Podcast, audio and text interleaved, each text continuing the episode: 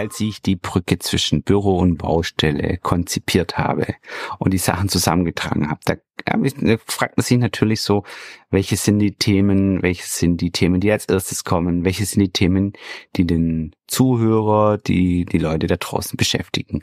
Und das kann ich mir selber ausmalen oder ich frage einfach, Kunden von mir und fragt, was ist denn das, was, vor was du am meisten Angst hast? Und da ist mir noch ein Gespräch im Kopf, wo ich mit einigen Unternehmern zusammensaß nach einer Veranstaltung abends an der Bar und genau diese Frage gefragt habe, vor was hast du am meisten Angst und was glaubst du ist das größte Risiko? Und die Antwort war, schnell zusammengefasst, wenn Mitarbeiter anfangen zu kündigen, weil es ihnen nicht mehr gefällt von der Stimmung her. Warum? Weil es natürlich normal ist, dass gerade Bauleiter, Projektleiter nach einer Weile der Tätigkeit auch mal anfangen, ihren Job zu wechseln. In der heutigen Generation ist normal, dass man das Unternehmen verlässt. Angst hatten die davor, dass das Unternehmen verlassen wird aufgrund von ihren Werten und ihrer Stimmung und dem Umgang miteinander.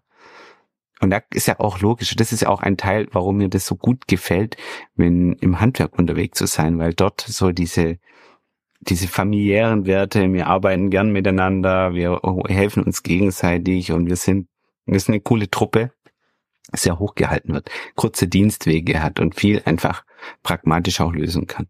Und wenn da irgendwo das Stein ins Getriebe kommt, davor hat man Angst. Und ich glaube auch, ähm, jeder, der es jetzt kennt und vielleicht mal in der Rolle war, dass er im Unternehmen Streit miterlebt hat oder selbst am Streit beteiligt war, weiß, wie schlecht es ist auf die eigene Stimmung und aber auch für die Stimmung derer, die gar nicht am Projekt, an diesem Streit beteiligt waren.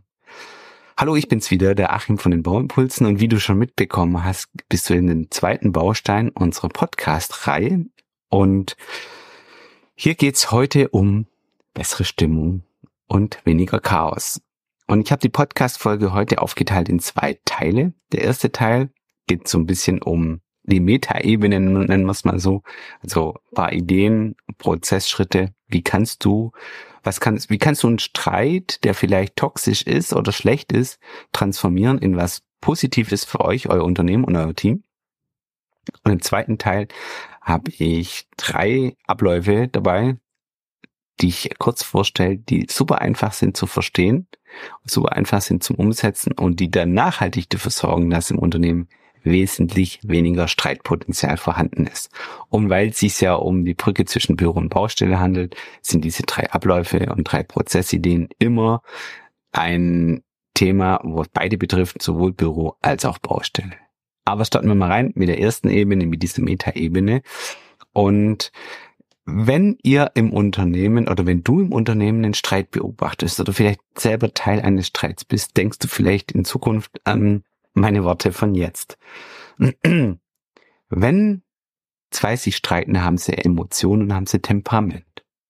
Diese können ausarten in Richtung Wut und Richtung, also im schlimmsten Fall Richtung persönlichen Verletzungen oder in Richtung was Positives, weil wenn zwei sich reiben über ein Problem, dann kann es sein, dass eben da tatsächlich ein Problem ist, also quasi ein, in Anführungszeichen, Systemfehler entdeckt worden ist den wir jetzt lösen wollen und lösen können. Also wir haben aus dem Streit quasi eine Chance entdeckt. Wenn dir jetzt nicht genau klar ist, was ich meine mit Systemfehler, dann hör dir bitte den ersten Baustein dieser Podcast-Episoden an, weil da spreche ich über die vielen verschiedenen Fehlerursachen und Fehlertypen, die man haben kann. Und Systemfehler ist eigentlich der kritischste, weil der immer wiederholt der gleiche Murks in Anführungszeichen verursacht. Zurück zu unserem Streit. Also zwei haben sich gestritten, die sind temperamentvoll geworden, vielleicht sind sogar Kraftausdrücke gefallen und erkenne ich und erkenne einen Systemfehler. Dann gibt es aus der Qualitätssicherung eine 5Y-Methode. Da kann ich quasi einen kleinen Mitarbeiterworkshop einberufen und die beiden Streithähne, die sich ja gerade freiwillig gemeldet haben, durch ihre lautstarke Auseinandersetzung einladen und sagen, kommt ihr beide mal bitte nächste Woche. Wir wollen mal in der Ursache auf den Grund gehen, warum ihr euch gerade in die Haare bekommen habt. Und in dem Begleitleitfaden zu diesen Podcast-Episoden, da habe ich ein Beispiel drin von einer 5-Why-Methode, also fünfmal Warum-Fragen. Möchte ich jetzt in dem Podcast gar nicht genau ausdappen, aber wichtig ist eben auf den Grund runterzugehen und sagen, warum kam es denn am Ende zu diesem Streit? Und da fragt man einfach nicht nur einmal, zweimal oder dreimal, sondern fünfmal warum und geht immer ein bisschen tiefer. Wenn man dann herausgefunden hat, warum die sich gestritten haben, dann kann man über geschickte Fragetechniken eben die dazu bringen, dass sie dieses Problem als ihres akzeptieren und sagen, ja, ich löse das, wir lösen das in Zukunft. Und da kann ich mich als Chef einfach hinstellen und sagen, ich unterstütze euch dabei. Ich räume euch die gerne Barrieren weg. Wenn ihr irgendwelche Werkzeuge dafür braucht, irgendwelche Tools oder ein Coaching dazu braucht, gebt Bescheid, organisiere ich für euch. Aber ihr habt im nächsten Jahr einfach vor, diesen Systemfehler für alle im Unternehmen ein für alle Mal zu beseitigen. Und dann setze ich mich nicht als Leithammel hin, sag, so machen wir das jetzt, sondern ich schaffe quasi eine Grundlage für eine intrinsische Motivation dieser beiden. Und das ist ja auch eigentlich dann das Schöne, denn anstatt dass sie sich in die Haare kriegen, ziehen die den an einem Strang. Und eine der Fragen, die man da so fragen kann, ist, wie sähe das aus für euch, wenn es die Ursache in einem Jahr nicht mehr gäbe. Und ich weiß, das passt jetzt nicht unbedingt bei jedem Mitarbeiter und in jeder Situation. Ich möchte da jetzt nicht romantisch verklärt sein, aber ich denke mir einfach, es ist wichtig, den Streit nicht stehen zu lassen, tiefer reinzugehen und die Ursache herauszufinden. Und eine Ursache, vielleicht noch, das noch eingeschoben, eine Ursache, die ich kenne, ist nicht getroffene Entscheidungen. Also wenn ich einfach sage, ich ja, da wurde keine Entscheidung getroffen, jetzt stehen wir da und müssen uns jetzt entscheiden oder das kam dann zum Problem. Also wenn nicht getroffene Entscheidungen eine Ursache sind, dann ist auch immer eine Eindeutung auf einen Systemfehler. Aber jetzt wirklich Schluss mit dem Punkt. Gehen wir lieber in die zweiten, den zweiten Teil der Podcast-Episode rein. Und zwar dazu müssen wir jetzt gedanklich mal den, zum Bauprojekt in drei Phasen aufteilen. Also stell dir vor, du hast am Anfang so ganz viel zu tun, Planung, bekommst die Unterlagen von dem Projekt, du kriegst die Bestandsbilder, Grundriss und du machst alles das, was im Projekt zu tun ist, bevor es zur Ausführung kommt. Ich nenne das mal Planungsphase. Dann kommt es zur Ausführung, das ist da, wo typischerweise das Geld verdient wird, wenn die Mitarbeiter rausfahren. Und dann kommt es am Schluss noch Projekt, zum Projektabschluss. Diese drei Phasen nehmen wir uns jetzt mal vor. Also Irgendjemand bereitet das Projekt ordentlich vor, plant es, bespricht es mit dem Kunden, mit den anderen Partnern und so weiter. Und dann muss ich ja meine Mitarbeiter, die auf die Baustelle fahren, einweisen. Also ein Projektbriefing machen auf Neudeutsch. Und bei so einem Projektbriefing, da gibt es ein paar ziemlich schlaue Ideen, wie man die machen kann. Und eine davon ist, während du das Angebot schreibst und so viel wie möglich im Kopf hast für das Projekt, also du hast gerade die Zeitplanung da, du hast Materialplanung, das ist ein LV offen. Du weißt gerade eigentlich alles über dieses Projekt. Dann mach doch zu dem Zeitpunkt ein Projektbriefing nur für dich selbst in Form von einer Videoaufnahme. Das muss auf der ganzen Welt auch niemand anderes sehen. Aber zu dem Zeitpunkt eine Videoaufnahme machen, wenn du einen Windows-Computer hast, Windows G steht für Gaming Mode. Damit kann man eine Videoaufnahme machen dann erklärst du dir selbst dieses Projekt anhand der Unterlagen. Das heißt, du guckst dir das an und sagst, hey, das sind die Fotos, das ist der Grundriss, wir haben überlegt, dort kommt dies hin und das ist das LV und hier haben wir das Aufmaß erstellt und du erklärst es einfach, ob es fünf Minuten geht oder zehn Minuten geht oder 15 Minuten geht. Ganz egal. Weil zu dem Zeitpunkt ist alles Wissen maximal verfügbar in deinem Gehirn. Die Festplatte ist quasi genau darauf ausgerichtet der Start des Projekts ist ja vielleicht erst in zwei Wochen, in vier Wochen oder in acht Wochen. Und wenn dann der Start tatsächlich ist, kannst du dir selbst dieses Video nochmal anschauen.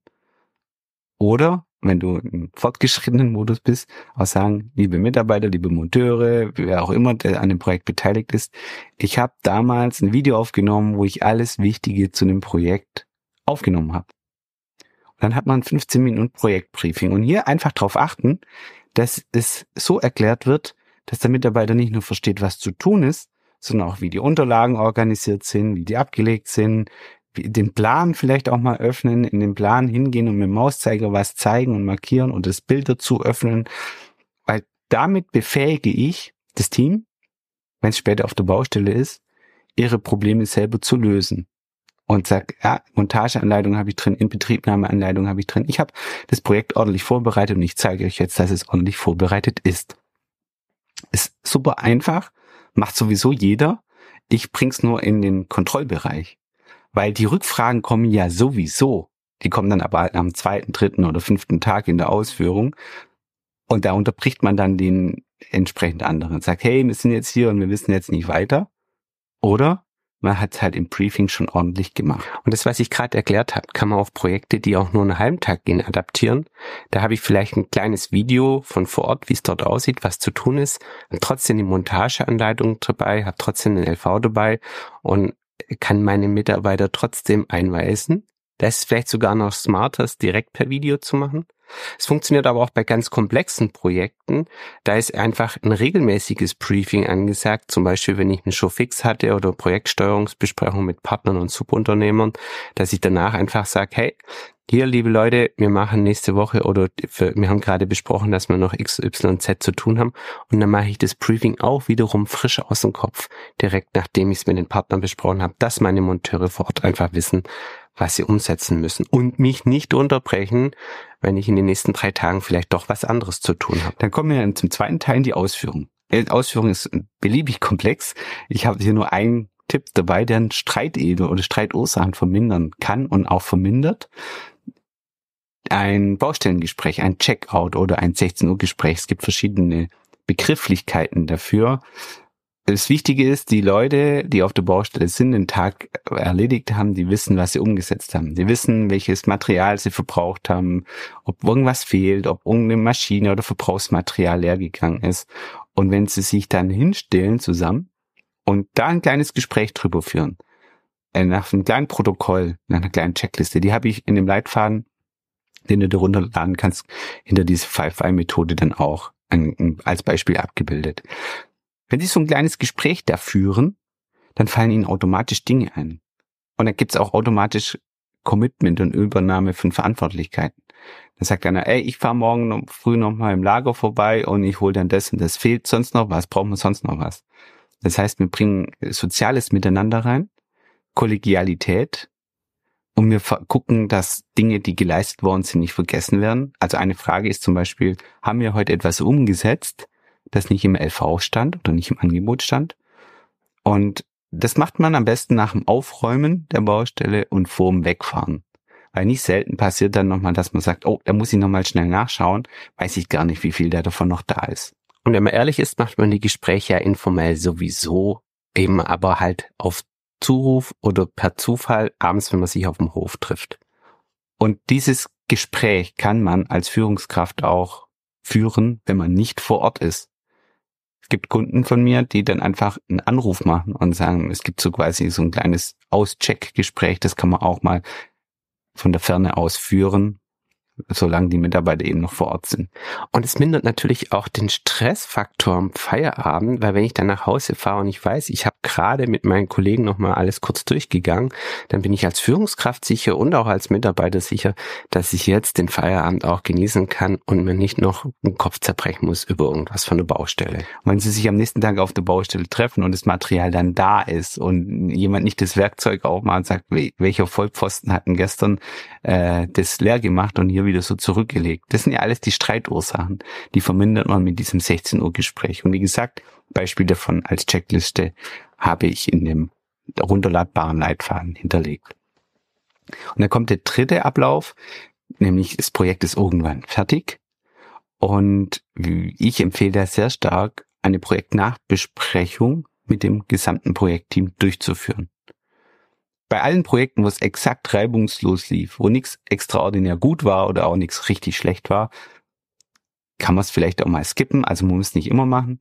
Aber sobald ein Projekt richtig, richtig gut war, eine Projektnachbesprechung machen und die Leute fragen, warum war dann das dieses Mal so gut? Und da kommen Antworten und die Antworten, die sind Gold wert. Und genau andersrum kann man halt auch bei einem schlechten Projekt hingehen und sagen, warum liefen dieses Projekt so extrem schlecht? Und da kommen auch Antworten und die sind auch wiederum Gold wert. Bei diesem ähm, Projekt Nachbesprechung einfach nur darauf achten, dass es nicht als, oh, wie nennt man das, ähm, Mahnveranstaltung oder als äh, schlechte, ich gebe jetzt jedem nochmal ja die Schuld für irgendeinen Fail. Nee, es soll eine positive Stimmung sein. Und da empfehle ich die Sandwich-Feedback-Methode. Einfach zu sagen, was lief gut, dann hat man eine gute Grundstimmung in der Besprechung und dann pickt man sich die Punkte raus, wo man sagt, da will man drüber sprechen. Also Kritik auch. Und wenn das Projekt vorbei, also wenn die Projektnachbesprechung vorbei ist oder gegen Ende geht, dann einfach nochmal mitgeben, dass der Kunde super happy ist, dass es an sich ein richtig gutes Projekt war und dass man, je nachdem, wie die Besprechung verlief, eine Frage da drin ist eben auch, wie fandet ihr diesen Kunden? Wollen wir solche Kunden, solche Projekte in Zukunft mehr machen oder weniger? Ähm, und wenn dann rauskam, egal was dabei rauskommt, einfach auch sagen, wir haben euch gehört, wir haben euch verstanden und wir werden dran arbeiten, dass wir hier vielleicht in Zukunft bessere Projekte akquirieren oder beim Vorbereiten der Projekte, und jetzt ist Stichwort Projektbriefing, darauf achten, dass wir diese Art Information schon haben, dass es eben nicht so schräg wird. Und so beißt sich die Katze quasi in den Schwanz, denn so eine Projektnachbesprechung sorgt dann am Ende eben auch dafür, dass ich ein Feedback habe für mein nächstes Projektbriefing. Das heißt, ihr habt so einen wiederkehrenden Prozess, so eine Aufwärtsspirale, die ihr implementieren könnt und sagt, wenn wir, wir lernen aus den Fehlern und aus dem Positiven der Vergangenheit und bauen es wieder in die Zukunft ein. So, das war jetzt der zweite Teil und vielleicht als kleiner Schmanker, kleine Zusammenfassung davon noch. Wenn man auf einer Baustelle ist und man findet, bekommt dort einen Streit mit, weil irgendwas schief lief. Irgendjemand hat was verbockt, sagen wir es mal so dann kann man das natürlich in dem Zeitpunkt emotional gar nicht lösen. Was man aber machen kann, ist sagen kann, hey, ja, das Kind ist jetzt in den Brunnen gefallen, lasst uns hier eine Lösung finden und in der Projektnachbesprechung sprechen wir darüber, was wir nächstes Mal besser machen können, damit uns das, was gerade passiert ist, nicht nochmal passiert. Es ist sehr elegant, weil ich nehme Emotionen raus. Ich konzentriere mich auf das Hier und Jetzt und wenn ich dann in der Projektnachbesprechung bin, kann man rational mit den richtigen Fragen dieses Problem nochmal angehen und auflösen und dafür sorgen, dass es das nächste Mal nicht mehr passiert. Und jetzt gehen wir zurück zum Eingang dieser Podcast-Folge. Wenn ich all das beherzige, dann bin ich natürlich am Ende bei einem unternehmerischen, bei einer unternehmerischen Kultur, wo ich sage, ja, wir lassen es zu, dass man sich mal streitet, aber wir lassen es nicht zu, dass wir uns über die gleichen Sachen immer wieder streiten.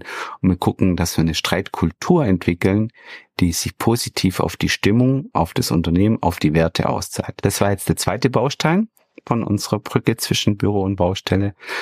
Im nächsten Baustein geht es um Raster, also wie können wir Projekte systematisieren dass sie reibungsloser ablaufen und damit auch mehr Geld verdienen. Und nein, es ist keine Marketingfolge, sondern es geht wieder darum, wie können wir die Brücke zwischen Büro und Baustelle besser bauen. Und wenn du aus der Folge vielleicht den ein oder anderen Impuls mitgenommen hast und du nicht ganz sicher bist, was es damit auf sich hat mit dieser Brücke zwischen Büro und Baustelle, dann empfehle ich dir, hör dir den ersten Baustein an, weil der erklärt die Hintergründe und was es mit den anderen Folgen auf sich hat. Und denk bitte dran, dass der Link über die Shownotes zu dem Leitfaden dich direkt zu einer Checkliste von 16 Uhr Gespräch bringt, eine Vorlage für Projektnachbesprechung hinterlegt ist und die 5-Y-Methode erklärt wird.